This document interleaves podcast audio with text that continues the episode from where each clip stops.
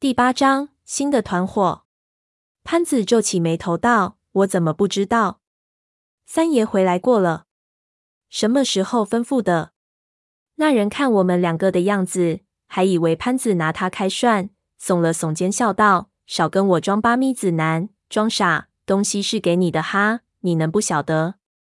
潘子火了，骂了一声：“我骗你做啥子？三爷怎么说的？啥时候说的？”那人一看我们两个样子，才知道我们真不知道，也觉得奇怪，说道：“具体我也不清楚，我也是听钱庄的楚老板交代的，他就在后头，你们去问他吧。”潘子闷哼一声，带着我穿过这条窄道，尽头还有道铁门，没锁，一推打开，里面是一个简陋的办公室，一边的客座沙发上，我看到里面有个光头的油光满面的中年人正在抽烟。看到我们进来，把烟头往地上一扔，踩熄了，站了起来。潘子打了声招呼：“楚哥。”态度一下子变得恭敬起来。我马上意识到，这个人就是韦三叔带话给我的人。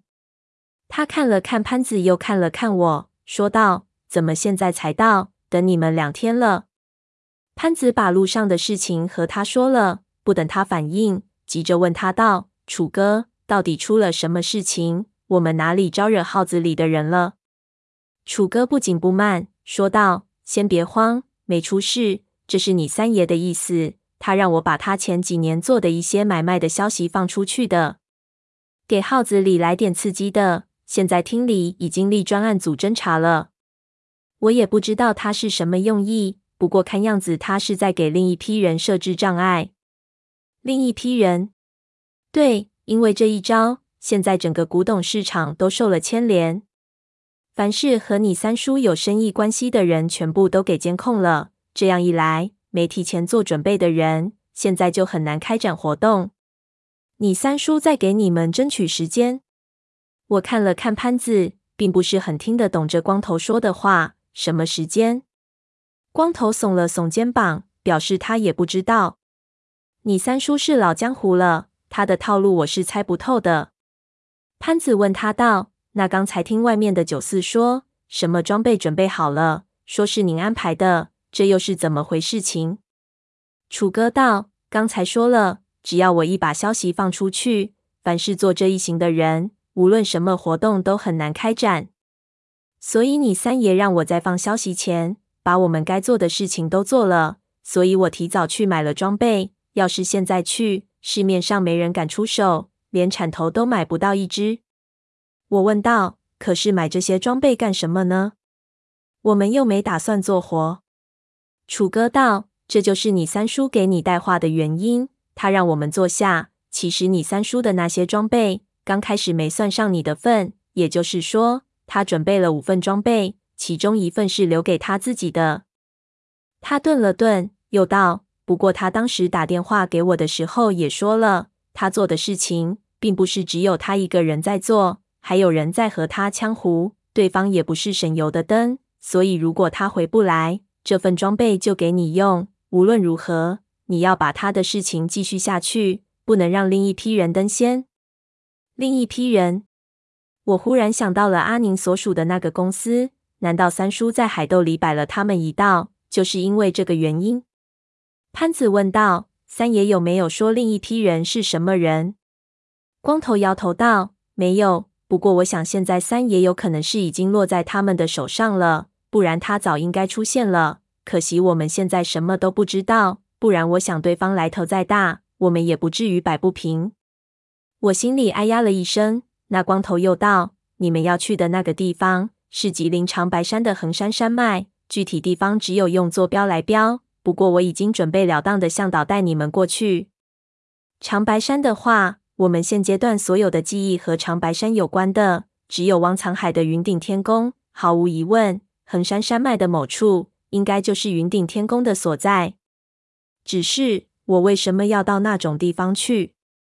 没有任何理由，我就要到这种莫名其妙的地方去，而且还是冬天。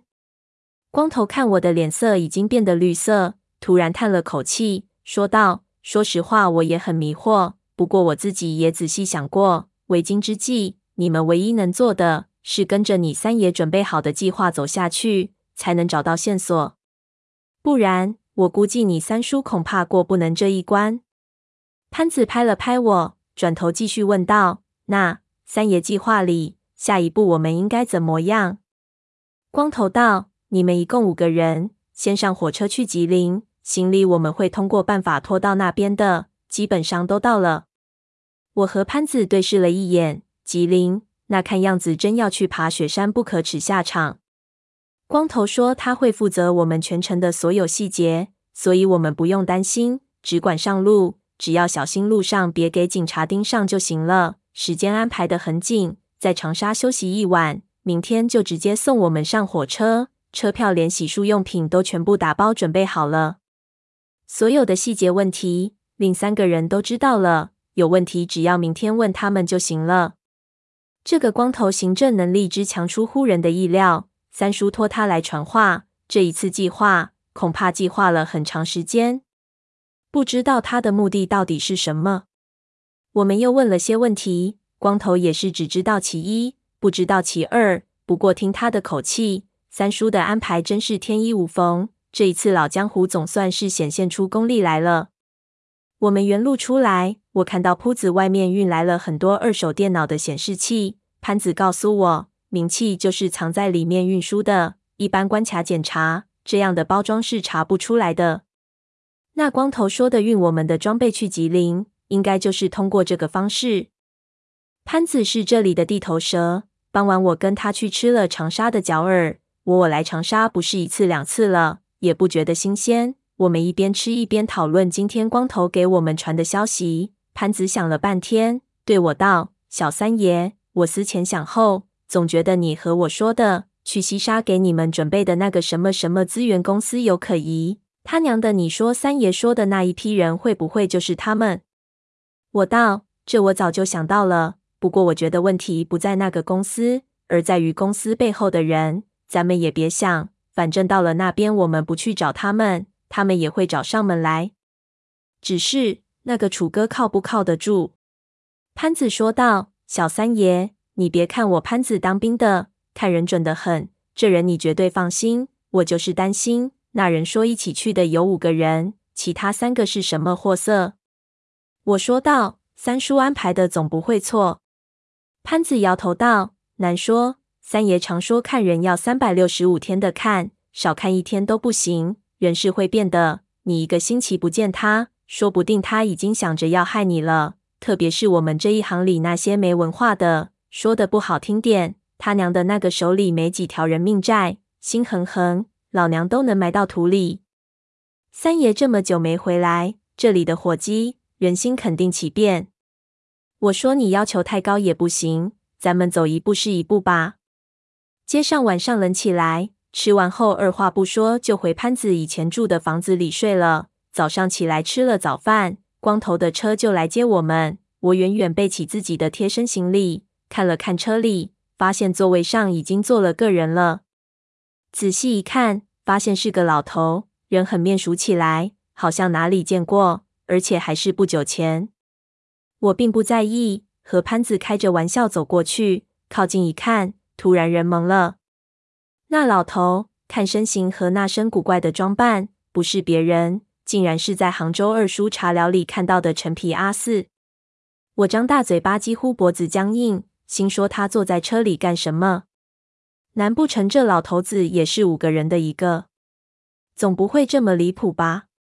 潘子这时候也看到了，嘟囔了一声，也是一脸的诧异。光头招呼我们快点，我们一头雾水的上了车。潘子认识陈皮阿四，给他打了个招呼。那老头闭目养神，只是略微点了点头。潘子马上转向开车的光头。呲着牙用嘴型问他怎回事情，光头无奈的一笑，用嘴型回到他也不知道，三爷就是这样安排的。不会吧？我心说，这老家伙不是个瞎子吗？而且年龄加起来比我和潘子加起来还大，三叔这是玩什么花样？我们在忐忑不安中来到火车站，我心里在盘算，三叔给我们安排工作的第一个人是一个近一百百岁的老头。那第二个人是什么货色，就真不好估计了。难保不会是个大肚子的孕妇或者坐轮椅的残疾人。难道三叔想试探我们的爱心吗？庆幸的是，陈皮阿四身体很硬朗，被着手就下了车。光头对他很尊敬，帮他提着行李。我们为了便于应变，还是选了比较差的卧铺，一个房间可以睡六个人，正好一个床可以放行李。我们来到自己的房间，我探头往里看了看，先看见一个胖子在吃方便面，看到我，一扬眉毛，诧异道：“他娘的！”又是你！我顿时头疼起来，心里一个咯噔，心说三叔怎么找了他？难不成还是以前那支的队伍吗？马上转向胖子的上铺，果然一双淡然的一点波澜也没有的眼睛正看着我。我松了口气，闷油瓶眯起眼睛看了看我，又转过去睡着了。